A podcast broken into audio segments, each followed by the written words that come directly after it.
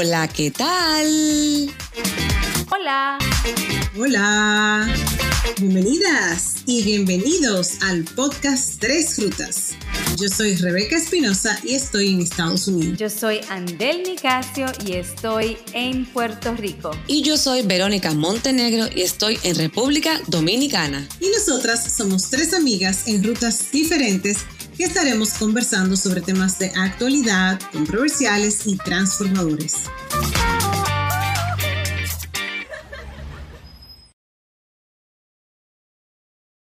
Viajar es volverse mundano, es conocer otra gente, es volver a empezar. Empezar extendiendo la mano, aprendiendo del fuerte, es sentir soledad. Viajar es marcharse de casa, es vestirse de loco diciendo todo y nada con una postal. Es dormir en otra cama, sentir que el tiempo es corto, viajar es regresar. Extracto de un poema de Gabriel García Márquez. Y en el día de hoy hemos iniciado con este bello poema, ya que estaremos conversando sobre un gran viaje que dos de las ruteras hicieron en el verano emprendieron una gran aventura a un país hermosísimo. Las ruteras que lo hicieron fueron Andel y Rebeca, y la que está hablando es Verónica, y ella no participó, y tiene muchísimas preguntas eh, que quiere conocer de todas esas bellas aventuras que ya vio en fotos y leyó en el chat, pero que no las ha podido escuchar. Queríamos por eso en el día de hoy tener este episodio eh, dedicado a lo que es el viaje, la cultura y a ese bello país de Perú. Estamos rototeando por Perú. totalmente, totalmente. La verdad que el viaje fue, fue maravilloso. Fue una combinación de, y quizá voy a empezar con, con esa parte, porque yo estaba ahí unos días antes, después recibí a mi querida amiga eh, Rebeca, conjuntamente con otra amiga, colega y después eh, y a partir de ahí entonces em, emprendimos como quien dice ya la ruta eh, juntas eh, por Perú. Excelente. Yo quisiera, yo quisiera que nos cuenten a todos, a mí incluida, aunque yo me sé parte de la historia. Cuenten primero cómo llegan al país de Perú. En avión, dime. No, no, no, no. ¿Cómo llegan a tomar la elección? O no, la pregunta era, ¿cómo llegan a elegir o llegamos? Porque yo quiero decirle a la audiencia que yo iba al viaje, al final no pude ir, entonces, ¿cómo llegamos a tomar la decisión de que fuera Perú? Ay, ay, ay. Bueno, muchas cosas. Dentro de ellas, el que tenemos una una persona a quien apreciamos muchísimo, que entrevistamos ya en, en, Tres Rutas, que es Varinia Bustos, quien fue nuestra profesora en la universidad. Y ella ahora mismo, bueno, ella es peruana, pero ahora mismo también reside en Perú. Entonces siempre tenemos esa idea de ir a visitar a Varinia. Vamos a visitar a Varinia. Después era, bueno, vamos a hacer un proyecto como parte del podcast. Así que vamos a, a invitar y abrirlo a otras personas, a la audiencia inclusive. Eh, pensamos en ustedes, ¿eh? siempre pensamos en ustedes. Eh, estaban incluidos, pero no se pudo por las situaciones políticas de que, que Perú todavía está pasando actualmente. Entonces era bien variado, volátil la situación, se, hizo, se hizo complicado realmente planificar con anticipación y más para un grupo abierto.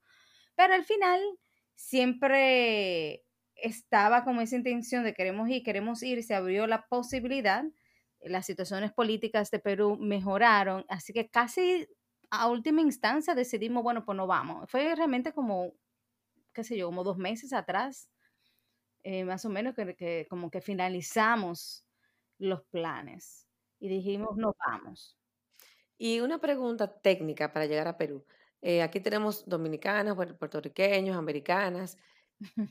¿Requiere visa Perú para algunos países o por lo menos para las nacionalidades de ustedes dos, que son americana y o dominicana? Sí, sí, como digo yo, yo uso la, la doble ciudadanía a conveniencia. Realmente no, no se necesita visa, que es una, facilita mucho realmente la, el turismo. Y como saben, bueno, Machu Picchu es el, el punto quizás inicial o por el cual todo el mundo conoce a Perú, pero realmente que hay muchísimos otros sitios y muchísimas otras cosas que hacer también, aparte de ir al Machu Picchu, por supuesto. Pero sí, no necesitan visa. Y cabe resaltar que algo que me, llamó, que me llamó la atención es que en Perú no te sellan el pasaporte. Sí, son uno de los pocos países que después de la pandemia, ellos quieren hacer todo digitalizado, lo cual a mí me gusta y no me gusta. me gusta porque es más rápido y más eficiente, obviamente, también. Pero entonces no te ponen el sello en el pasaporte. y yo quiero mi sello en el pasaporte. De hecho, ah, nos pusieron, recuérdate, el Machu Picchu, pero es, como te digo, uno hecho que otra gente hacen y te lo ponen como para, qué sé yo, de souvenir, eh, como recuerdo. Cuéntame de las ciudades que estuvieron, eh, más o menos cuántas fueron, eh, la cantidad de tiempo que duraron en Perú. Andel duró más tiempo que yo, yo duré 10 días y básicamente fue entre Lima y Cusco. Bueno, está dentro de las que fue Rebeca también el Valle Sagrado, que se considera otra ciudad y sí. Pero de dormir, dormir en sitios específicos, más o menos, básicamente eso. Eh, pero que parte de, de, la región. Y se me olvida, pero la línea Nazca está en el pueblo de Nazca, ¿verdad? Y bueno, yo fui a la ciudad también de Arequipa, que es otra, eh, una provincia totalmente diferente. Y cuéntanos, cuéntanos un poquito de, de esos lugares así que tiene Mágico Perú. ¿Llegaron a ir a algún sitio donde hicieran rituales? Eh, además de Machu Picchu, que obviamente es, ¿sabes? Una de las maravillas de, del mundo, pero cuénteme, cuénteme un poquito más. ¿Tuvieron el chance de ir a algunos de esos rituales que hacen en Perú? Bueno, ahorita vamos a hablar de Machu Picchu, ya que tú haces la, la pregunta, porque sea, Machu Picchu es que, ah, o sea, no dije que así, ah, que ustedes fueron ahí. Eso no es así, pero. Eso es Machu Picchu. Sí, sí, yo quiero, yo quiero toda la experiencia. Pero sí, para responder tu pregunta de los rituales, que era una de las cosas que yo anhelaba hacer, participamos en un ritual de ofrenda a la Pachamama, que es la Madre Tierra. Ellos básicamente lo que, eh, el enfoque que tuvieron eh, fue hacia la abundancia. Entonces nos dieron unas hojas de coca en el que nosotros invocábamos nuestras ofrendas, eran tres en este caso. Luego ellos eh, recogían las hojas de coca, las ponían en un, en un envase, se hace un hueco en la tierra y ahí se colocan todas las ofrendas. O sea, voy a decir hojas de coca slash, ¿verdad? Ofrendas, porque son nuestras ofrendas a la Madre Tierra. Y luego entonces con una bebida se rocían esas ofrendas y luego una parte y luego la otra se tira hacia el, oeste, que es hacia donde sale el sol, según la explicación que ellos daban. Eh, y luego, bueno, esa parte yo me la sé porque todo el que quiera ver esa parte está en mi Instagram, a mí me encantó, eh, me ofrecí voluntaria para hacerlo. Y hay una otra parte donde tres personas, porque todo esto es de tres en tres, o sea, el tres es un número muy significativo para ellos, fueran tres hojas de coca, luego tres personas que entonces toman la bebida, una de ellas fue Andel, porque obviamente yo me ofrecí a tirar y a rociar las hojas de coca, pero Andel se ofreció a beberse la bebida. Claro. Una cerveza, ya tú sabes, natural. Exacto. Y entonces luego ya Andel que cuente su parte y su experiencia con esa bebida. Ah, bueno, la cerveza natural, ya yo me la había bebido antes eh, en un en otro tour de ese mismo día que habíamos hecho, que me llamó mucho eh, curiosidad una señora que le estaba vendiendo y ella me dijo que era eh, realmente un jugo fermentado de maíz. entonces hay uno con azúcar y otro sin azúcar. El que yo usan para el ritual fue el mismo que, que yo había pedido, que es sin azúcar. Y nada, entonces uno se, te lo dan a tomar. Entonces también uno eh, tira eh, primero al, en agradecimiento a, la tierra y después tomas y después si te queda algo, pues también tú se lo tiras de nuevo, eh, como que lo roceas a la tierra. Realmente fue muy, muy especial. Cabe resaltar que eso nosotros lo hicimos para aquellas personas que les interese buscar más información en la comunidad de Miss Minay, que es una eh, comunidad típica andina. Y eso es lo que sería un ritual andino. Eh, eh, justamente iba a preguntar, cuando ustedes mencionan ellos, ellos, era, les iba a preguntar quiénes eran ellos, si era tour operadores o era una comunidad andina. O sea, ustedes lo hicieron con una comunidad andina, el ritual. Sí, sí, totalmente. Luego, hicimos ese ritual posterior a tener un almuerzo con ellos, que también fue una experiencia maravillosa. Yo salí en éxtasis de ese lugar, eh, yo no me callaba hablando de, de, lo que eso provocó en mí. Andel venía burlándose en el autobús conmigo. No te puedo creer, pero ¿cómo va a ser si Andel también honra tanto a la Pachamama? no, a ella le gustó, pero lo que pasa es que no tengo palabras para explicarte que yo misma me sorprendí porque yo no me callaba hablando de la experiencia. decía, qué bueno que la viviste, qué bueno. sí. Yo todavía estaba pensando en mi tres deseos, yo creo. No, no. sí, lo mío fue otro nivel, Verónica. O sea, mira, Vero, de verdad, yo salí. Eh, yo me puedo imaginar. No, yo me puedo imaginar. yo que soy tanto de la Pachamama y que, y que tengo siempre esos rituales de las canciones, que yo abrazo mucho los árboles, mis hijos se burlan de mí. Me dicen, mami, está loca, mira abrazando un árbol. o sea, me imagino, esta experiencia me encantaría poder vivirla, de un ritual con, con gente local y, ¿sabes? Claro, claro. Y, y, para darte un poquito de la, de la historia de, de, ese local que me impresionó mucho y, me sentí muy afortunada de ser parte de, de, contribuir a ellos.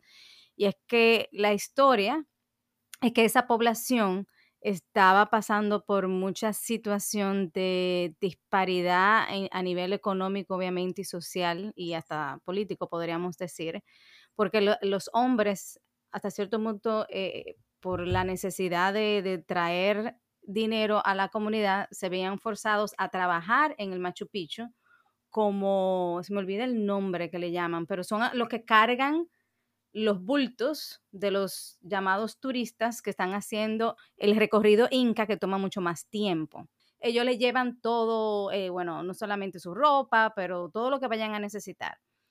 ¿Qué pasa? Que las mujeres se quedaban pero se quedaban sin, imagínense, estamos hablando de un pueblo en una montaña con muy pocos recursos y muchas de ellas estaban entrando a problemas de uso de sustancias, específicamente con el alcohol. Entonces, un poco para reestructurar la dinámica y darle herramientas a ellos de empoderamiento económico realmente, le ayudaron a crear esta comunidad en donde ellos tienen ahí casi, o sea, como un tipo Airbnb, tú te puedes ir a quedar si quieres, pero también ellos te cocinan y te la, la comida estuvo riquísima como dicen, eh, by the way, perdón, tenía que decirlo, riquísima, eh, y todo e, ellos lo hacen y bueno, y cultivan, y entonces ahora ellos mismos se pueden sostener teniendo ese tipo de, trabajo. Que realmente ayuda no solamente a, eh, realmente ayuda ahora mismo a muchas familias en la comunidad. Eso te iba a decir, que sirve, también de sostén para la comunidad. Exactamente. Rebeca dijo el nombre, ¿puedes repetirlo, por favor? Sí, se llama Miss Minay, la comunidad. Un dato interesante, aparte de lo que Andel dice, un dato interesante es que a pesar de que ellos le vendieron esta idea a esa comunidad, lamentablemente no todas las familias decidieron como que integrarse. La data que ellos nos dieron era de que había como eh, ciento y algo de familias, eh, pero esa comunidad es muy grande. Entonces la idea es obviamente que cada vez más familias se, unen se unan a ese proyecto que ellos tienen eventualmente esperamos que así sea, porque la verdad que en la experiencia de nosotros fue muy buena. Intuyo como turista que tal vez mientras más personas vayan y más conozcan, pues también tal vez otras familias se integran a eso. Otra también que fuimos que a mí me encantó, y ahí fue donde Rebeca dijo que e, ella no, terminaba de hablar con, con lo de ritual. Yo con esta fue que mi niña despertó y jugó y brincó, hizo todo lo que quería. Eh, y es en, el balcón del Inca, en donde hay una comunidad también.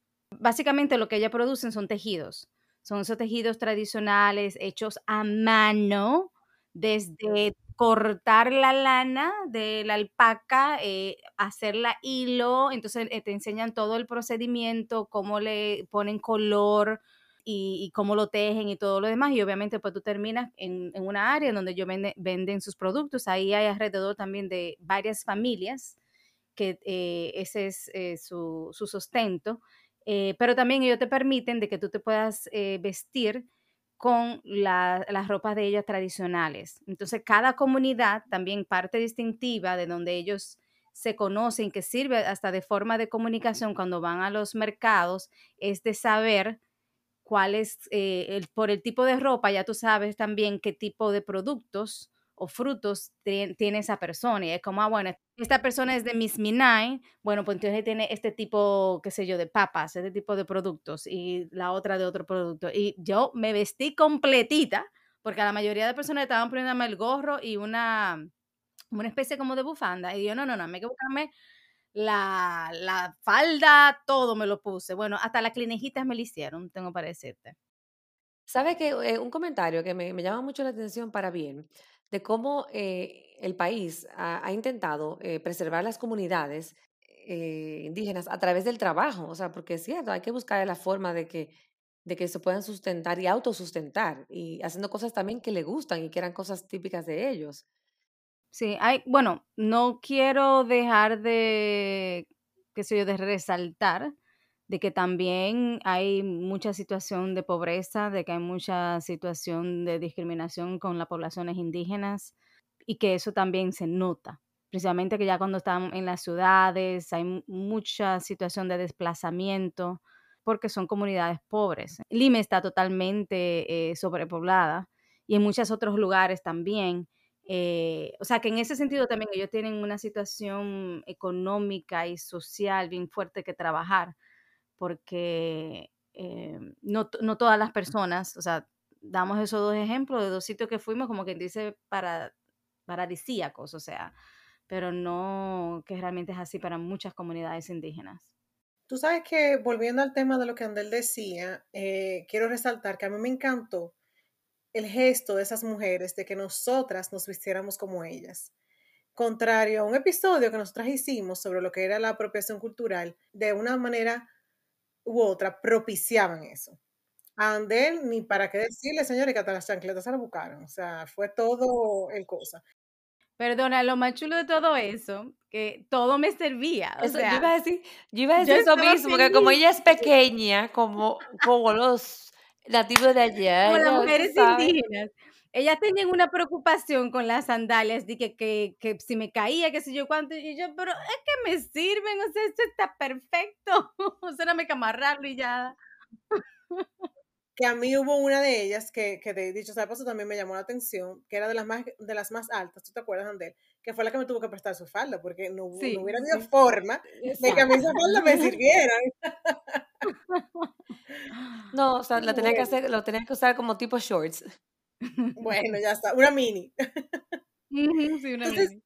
Algo que también se dio es que en esa comunidad, al estar más en la montaña, al aire libre, tienen muchas llamas. Entonces, algo que a mí me llamó la atención es que también ellos te dicen esto. Si estás en Cusco, donde es la ciudad, donde vas al parque, y ves personas con llamas, no te tomes fotos. Porque esas llamas las va, o sea, las tienen ahí pasando hambre, calor, sed. Sin embargo, en su hábitat natural, que es obviamente en la montaña, las cuidan más y ahí sí te puedes tomar fotos. Quiero resaltar eso porque a veces la gente como que puede confundirse un poquito y decir, oye, pero mira, están explotando al pobre animal ese. Sí, pero hay una diferencia en cuando el animal está en la ciudad, en el parque, rodeado de gente, a cuando está en su hábitat natural, donde ellos sí realmente lo cuidan, tú sabes. Sí, muy interesante ese dato. Chicas, y entonces, bueno, vamos a, seguir recorriendo la ruta que ustedes hicieron. Yo quisiera de verdad que me cuenten de la experiencia eh, mágica de Machu Picchu.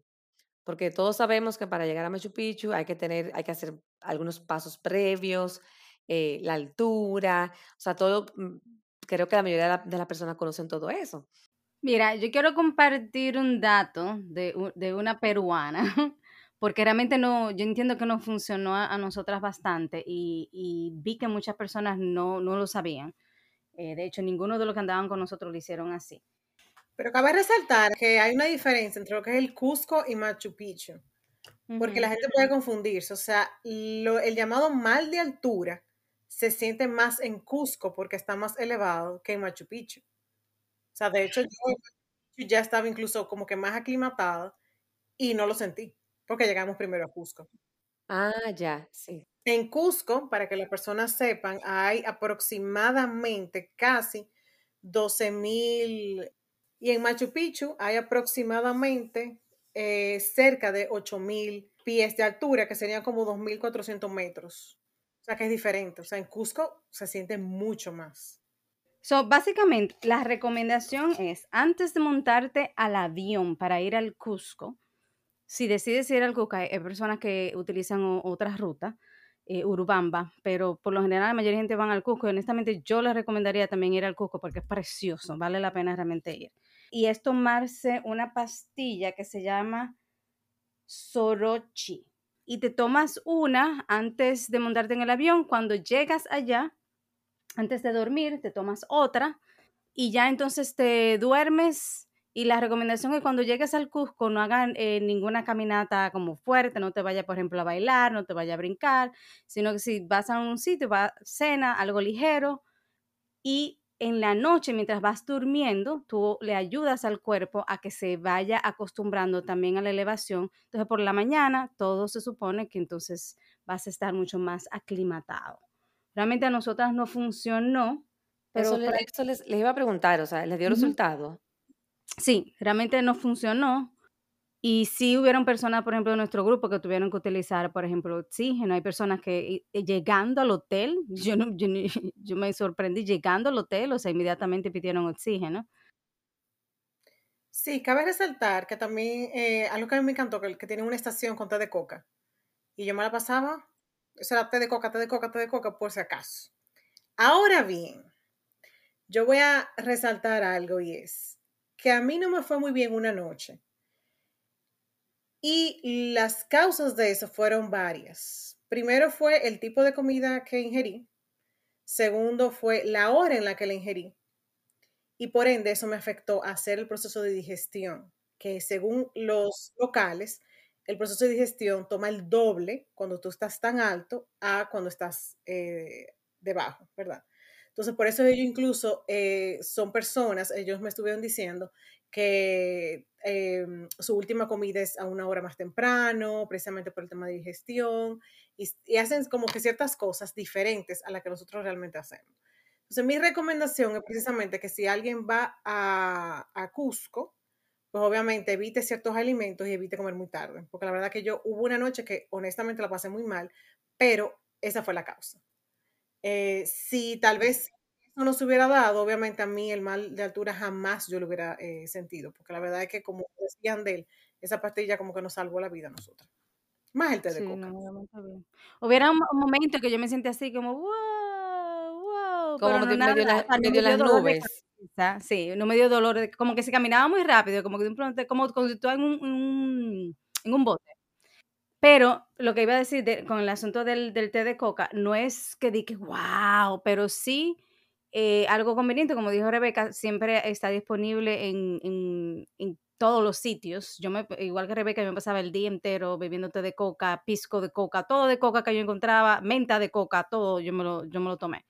Pero no es que te va, inclusive relajan, uno de los relajos que, que tienen las personas en Perú es que el café tú sientes más el efecto del café más rápido, más fuerte que, que un té de coca. Pero obviamente, como dicen que ayuda, yo me tomé muchísimo té de coca. Sí, claro. Yo también he tomado ese té de coca cuando en las alturas, eh, cuando estuve en Colombia, y te lo venden, y te venden, o sea, un vaso grandísimo, y la verdad que, que uno quiere tomárselo porque uno, uno siente ese poquito mal de altura. todo, lo que recomiendan los locales es bueno.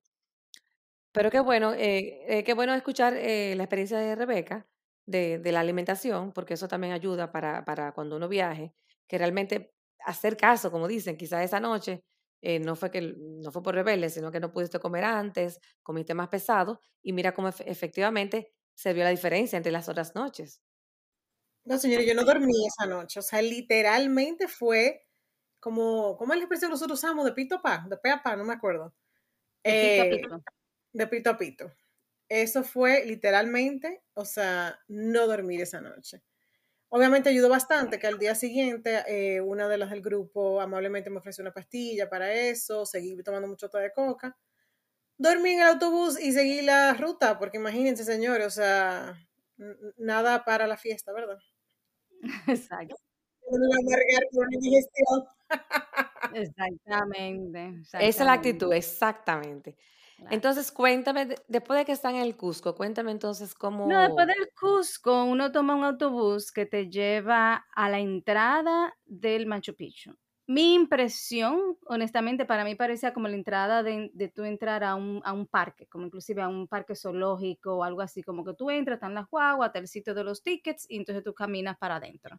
Y como hay muchos árboles y demás, y demás me imaginé casi como un zoológico.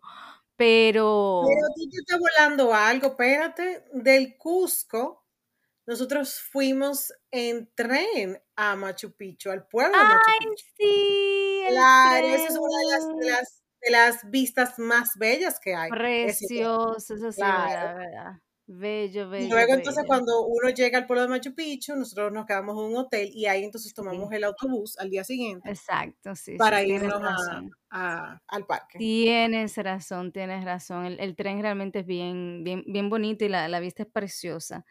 Cuando ya estás en, en el Machu Picchu, todo es así como, eh, como vamos como un guía turístico que te va explicando y acomodándose a los niveles de, qué sé yo, de entrenamiento, de, resistencia de cada persona, eh, se van parando, te van haciendo parte de la historia y demás. O sea, es sumamente impresionante.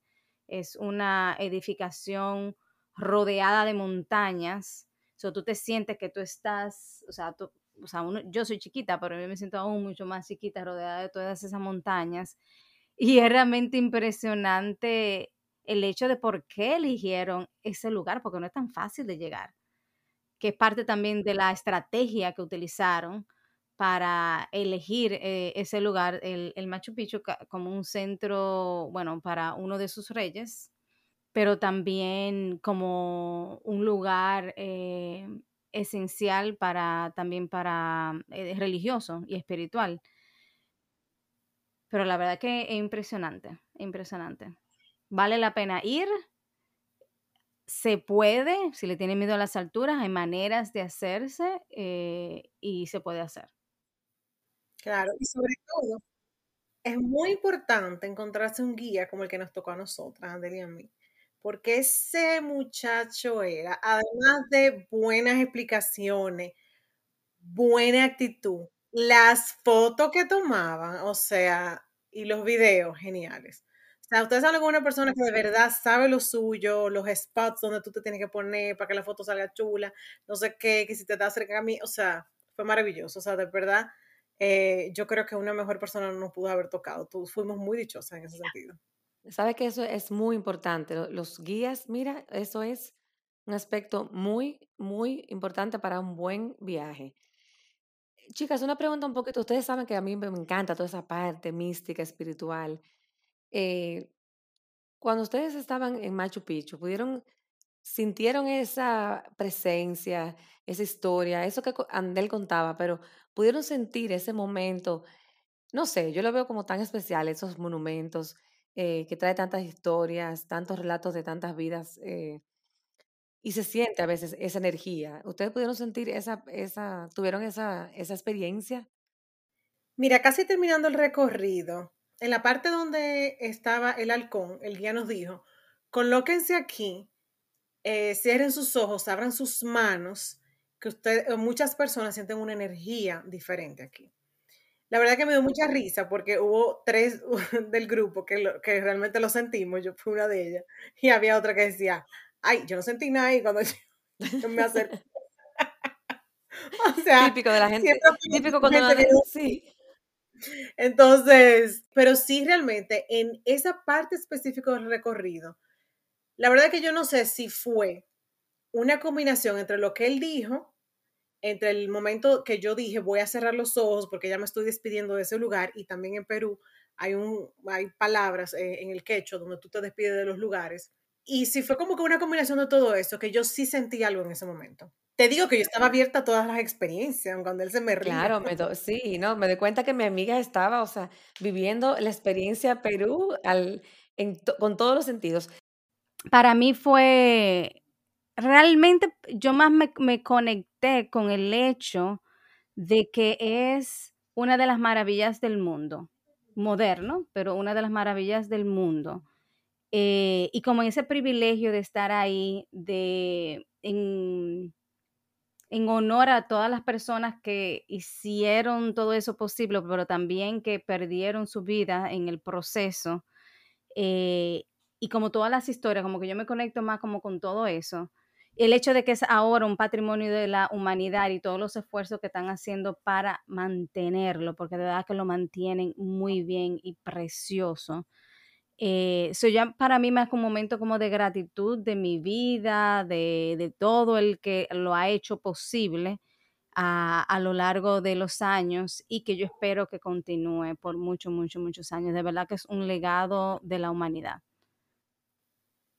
Y cabe resaltar que a todas las personas que quieran ir, que lo hagan, porque hay rumores, voy a decir así, rumores, de que de aquí a cinco o seis años lo que van a hacer es eh, una especie de teleférico para que la persona lo vea desde arriba, pero no ir y, y, tener la experiencia de caminar. Eh, no pisar adentro, ya. o sea, que es un proyecto de gobierno. Yo voy a tener que adelantar mi viaje a Perú. Tiene que adelantarlo. Eso con el fin de protegerlo, lo cual se entiende, pero obviamente esa experiencia de tú estar ahí, caminar, o sea, claro. así que vayan, salgan huyendo, salgan huyendo. Claro, claro. Chicas, y cuéntenme, vamos a hablar un poquito ahora de la parte gastronómica de Perú, tan famosa y reconocida mundialmente por ser una de las mejores comidas que, a nivel mundial, o sea, los restaurantes peruanos son famosísimos. Cuénteme qué tal, o sea, cuénteme cómo fue su experiencia, eh, qué platos le gustaron, qué aprendieron diferente. Bueno, tú sabes que yo tengo como 10 libras de más. Sí, me imagino. Digo, te estoy viendo y no se nota, ¿eh? No, pero espérate, yo voy a decir algo. Esa 10 libras de más no fue en Perú, mi amor, porque algo que tengo que decir es que lo conversaba con alguien, que yo no siento que yo engordara, por dos razones. Una, por lo frescos que son los alimentos. Otra, porque comíamos realmente como que también eh, porciones muy buenas. Y otra, porque caminábamos mucho también, estábamos mucho, en mucho movimiento. O sea, de mi parte, yo te puedo decir que fuimos desde comidas de hoteles a comida con la comunidad andina, a comida de la calle, a comida en, uno, en un super restaurante que está bien rankeado en Perú y para mí todas fueron buenas. O sea, la calidad de los productos, el sabor, la presentación, o sea, cada plato era diferente, pero cada plato era deliciosamente, o sea, exquisito, de, para mí. No, la verdad que todo, yo, yo no, no, te puedo decir un sitio, pero inclusive un sitio de sándwich que me, que me gustó muchísimo. Lo, vamos a poner todos esos sitios en el listado, porque ahora mismo yo no tengo los nombres de todos ellos, pero un sitio de sándwich también muy famoso. Gracias a Rebeca fui a uno de los famosos chefs de comida callejera, pero que tiene su restaurante y que está en uno de los episodios de Netflix. ¿Cómo que se llama? Ay, una buena foto nos tomamos con él. Tenemos fotos con él y todo, muy simpático de verdad que la... Ah, mírala aquí, mírala aquí, mírala aquí, la pasamos chulísima. Fue una real experiencia, porque ¿qué pasa? Para que la audiencia eh, lo sepa, bien, bien breve. Hay un documental en Netflix que se llama Street Food, hay uno especial para Perú. Eh, yo vi el, el, ese documental y entonces ahí fue que conocí la historia de esta persona y él tiene un lugar que es completamente comida de calle, o sea, un espacio sumamente chiquito y literalmente se ve como en el documental, o sea, la gente haciendo fila, nosotros esperamos media hora para, para entrar y es comida de calle, o sea, pero exquisito, señor, o sea, delicioso. Y el chef muy amable, muy simpático, se tira foto con todo el mundo y habla y te pregunta qué tiempo tú tienes allá, qué tú has hecho, no sé qué, o sea, la verdad que eso fue una experiencia eh, sumada a lo realmente, a también algo que yo quería decir, y es la, la calidez de la gente, que también me llevó eso. O sea, la verdad que cuánta gente amable, y él es un ejemplo de eso, o sea, una persona súper humilde y, el tipo hace su show y toda su cosa ahí con su... Qué lindo, ¿no? Pero qué, qué bella experiencia que pudieron estar ahí. Wow. Bueno, ya tengo aquí, mira, nosotros que, a quien vimos, él se llama Tomás, alias Tochi Matsufuji. Eh, también el hecho de, de esa combinación, él es parte, bueno, él es una tercera generación eh, japonés eh, y el restaurante se llama Al Toque Pez y queda en Lima. De verdad que la comida exquisita, también comimos en, en el mercado, Rebeca y yo nos sentamos a comer, de hecho, eh, llama, comimos, alpaca, no, sí, alpaca fue que comimos, comimos alpaca, eh, ¿qué nosotras no hicimos, querida? Fuimos a Astrid y Gastón, que son, ya tú sabes, de los chefs, eh, de los chefs ah, más reconocidos de allá eh, e internacionalmente. De verdad que la pasamos muy bien. En conclusión, señores, si usted va a Perú, no se vayan nada más a los restaurantes top. Dese la oportunidad de ir a un mercado, de comer comida de calle, de ir a un restaurante bueno y de ahí usted decide. Porque realmente yo pienso que eso es muy chulo cuando tú viajas. Ay, sí, a todos los restaurantes que te recomiendan.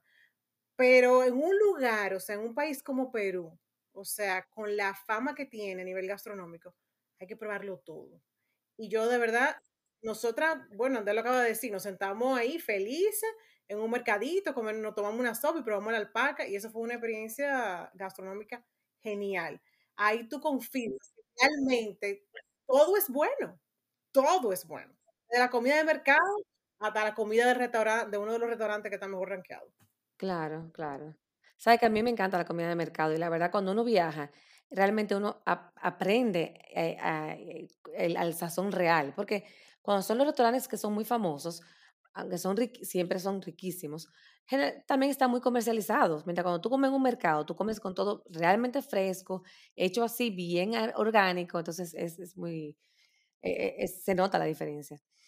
Chicas, y yo le quiero, si yo les hiciera la pregunta de cuéntame cómo ustedes percibieron al peruano y la peruana eh, a nivel de, o sea, ustedes saben, por ejemplo, los dominicanos son famosos porque son gente alegre, espontáneos, eh, acogedores, eh, la fama que tiene el dominicano, que no se complica mucho, y generalmente en cada país siempre tenemos personalidades diferentes.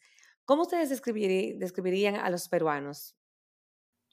Yo no sé si fue por el tipo, no sé, el tipo de ambientes que, estuvimos, realmente estuvimos bien variados, pero yo me lo encontré ellos como bien correctos, como bien puntuales también en lo que ellos decían, bien como eh, interesados en que tú tengas una buena experiencia, pero como que toman el tiempo de hablar contigo, como mira, esto es esto, esto es por aquí, esto es por allá, y todo, no necesariamente con prisa, si lo, lo, lo veo como quien dice que se vamos a suponer, por ejemplo, la prisa del, que sea, de la persona en, en- no voy a decir pa- para que no, para no digan, pero no, no con prisa, sino con, con la intención como de darte la información de, y, y- y que sea correcta eh, y que estés bien, qué sé yo, como todo puntual también.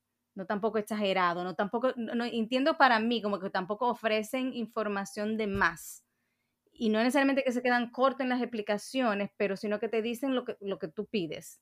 No se van en una como los dominicanos y dominicanas, sino que te dicen lo que es. Sí, me atrevo a criticarme yo misma como dominicana. Mira, yo quiero resaltar dos experiencias puntuales, además de la, de la experiencia que tuvimos con el dueño del restaurante ese.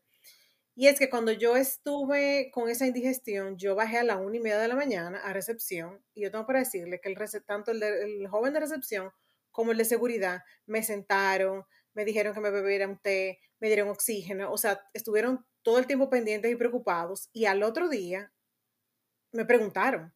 O sea, se recordaron de quién obviamente yo era, me preguntaron muy, muy amablemente, no sé qué, que cómo me sentía, bla, bla. O sea, como que tuvieron esa gentileza de darme seguimiento. Y como dice Andel, no di que tampoco huyendo como para saber de mí, o sea, para salir de mí, perdón, sino como que era una, una preocupación genuina. Y me explicaron las, o sea, las cosas y medidas que tenía que tomar ahí en lo adelante, precisamente para que no me volviera a pasar. También me sucedió que compré algo en un lugar y el señor no tenía la de vuelta en ese momento.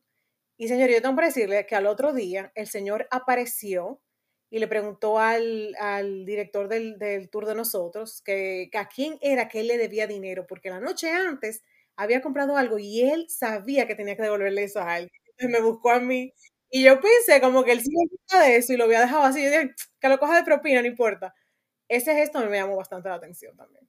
O sea, tal vez era una tontería para muchas personas, pero para mí eso fue wow. O sea, en Cusco, o sea, no es que, que eh, ¿Usted entiende? No tampoco que Cusco sea tan grande, pero conchale, o sea, él tener la, la delicadeza de buscar ese tour y de buscarme específicamente claro, claro, un gesto. Intencionalmente tratar también de buscarte, o sea, eso no, claro. eso no en todos los Algo que nos dijeron mucho es que ellos cuidan mucho al turista también. sí, también que ellos decían que ellos no les convenía a nivel turístico que le hicieran daño a un turista. Entonces, entre ellos mismos, la comunidad, eh, cuidan mucho eso, porque viven de eso. Claro. Claro, claro. Ay, es, estupendo. Eh, chicas, entonces, resumiendo este bello viaje, eh, yo creo que hemos ido conversando sobre los tips, pero pudiéramos puntualizar algunos. Eh, ¿qué, ¿qué, opinan? de qué, qué, tips pudieran dar para cuando uno va a ir a Perú? No de viaje, sino a Perú en específico. Rebeca habló mucho de la parte de cuando van a Cusco, cuidar la alimentación, eh, yo quisiera que ustedes hicieran como un resumito de lo que hemos ido hablando. Tips en general. Eh, nosotros lo hicimos variado porque teníamos el, el, tour, que entonces el tour incluía hoteles. Los hoteles todos eran hoteles preciosos y la mayoría era entre estrellas, si mal no me recuerdo, eh, yo creo que inclusive había tres, cuatro y cinco. Ellos tuvieron también una buena variabilidad. Yo también, y bueno, y, nos, y nosotros después eh, de regreso nos quedamos unos cuantos días y utilizamos Airbnb, que también fue eh, mi experiencia con Airbnb en, en Perú, en el área de Miraflores, fue excelente. Eh, sí se puede hacer de una manera budget, perdón, de una manera de con bajo presupuesto. Una de las cosas que aprendí es que si pueden hacer el contacto directo con agencias de viajes en Perú, y ahí sí van, le, van le va a tomar un poquito más de trabajo, pero si tienen la oportunidad de hacerlo, le va a salir mucho más económico que si lo hacen con una agencia de viajes en general en el Internet o en general en, qué sé de Estados Unidos. Y eso me pasó, la misma experiencia con Perú y con Chile. Entonces, algo que quizás para aquellos que estén pensando en su presupuesto y que tengan el tiempo, pues entonces pueden ver las opciones, entonces ponderar cuál les funciona mejor. Y ahí quiero resaltar algo, Andel, antes de que continúe con, con las recomendaciones, y es que háganlo con una agencia, eh, porque Perú es un destino que tiene muchos lugares que visitar e irse por su cuenta sería lo que yo jamás le recomendaría a alguien por el tema de logística. O sea, ya dijimos anteriormente que para llegar a Machu Picchu tienes que tomar un tren, luego autobús, luego no sé qué. O sea, como que esa logística para usted disfrutar el viaje, mejor pague y déjelo en manos de una agencia. Claro, y de hecho, inclusive hablando con personas locales, porque como saben, conocemos personas que son peruanas, ellos lo hacen así. Lo único que utilizan, obviamente, las agencias de viajes locales entonces ya tienen todo su paquete hecho, eh, principalmente para ir al, Machu Picchu y, otras cosas también, eh, porque Perú es bastante grande. Y sí, para aprovechar el tiempo totalmente.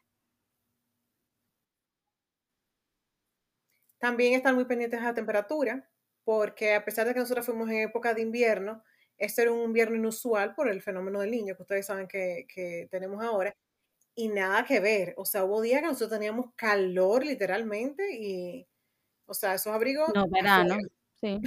sí, totalmente. de verano, totalmente, sí. O sea, que muy pendiente a eso. Para, el, para empacar y todo. Para empacar y todo, claro que sí.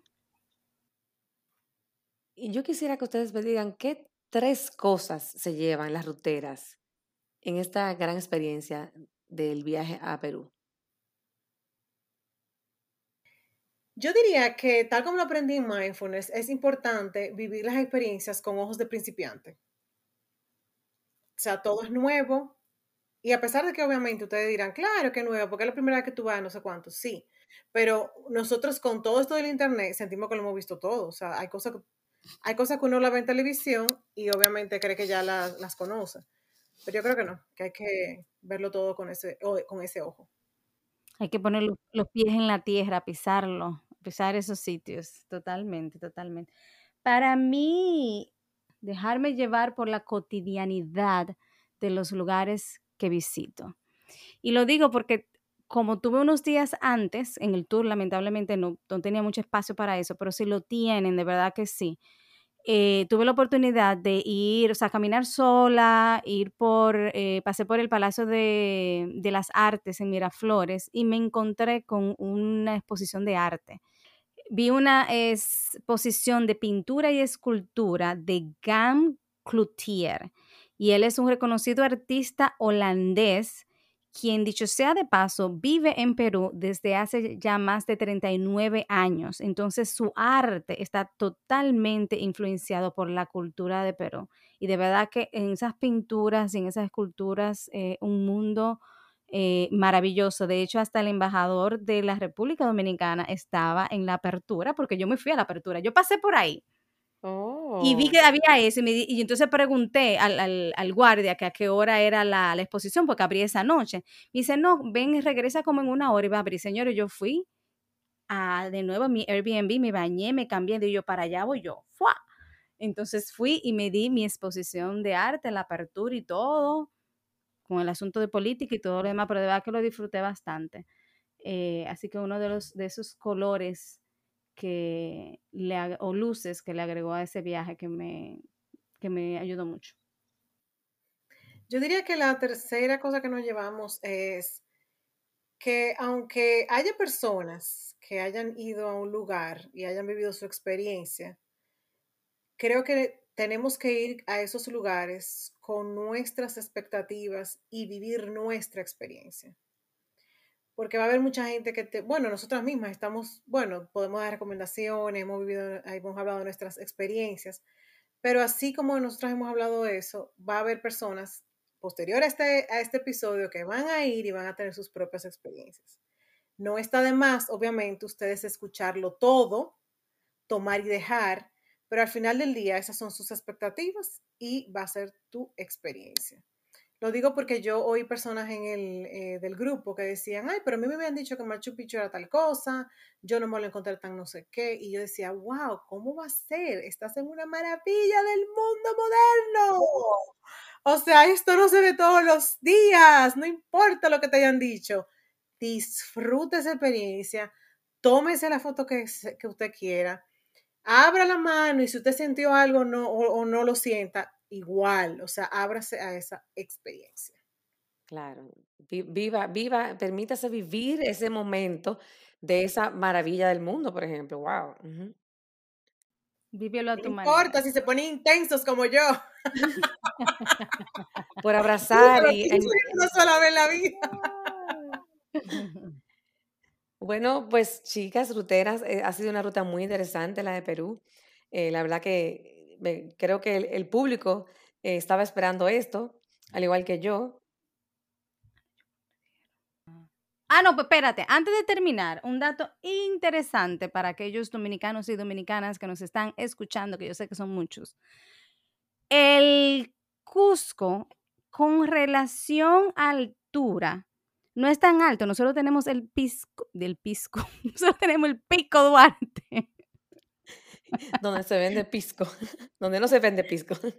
Exacto, donde no se vende pisco. Pero tenemos el Pico Duarte, en donde tiene una altura de 3.101 metros. Pero el Cusco tiene 3.399. Y si vamos al Machu Picchu, la razón por la cual tú vas al Cusco, como dijimos, es porque Machu Picchu es más bajito.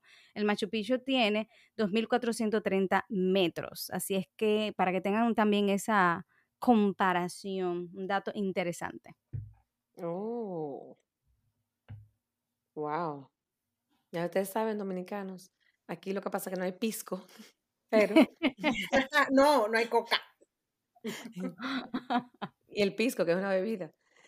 Bueno, pues. La coca es la que te ayuda con ese mal de altura. El pico lo que te va a crear el efecto contrario. te va a poner ahí a flotar de otra manera. Bueno, ruteras, pues eh, qué bella experiencia, la verdad. Eh, por lo menos a mí me dejan con más ganas de ir a Perú, que me quedé con todas, eh, pero a través de ustedes viví la experiencia cuando estaban allá. Esperemos que que puedan tomar ruta para Perú. Eh, nuestra audiencia. Sí, y yo también espero poder tomar ruta pronto para allá.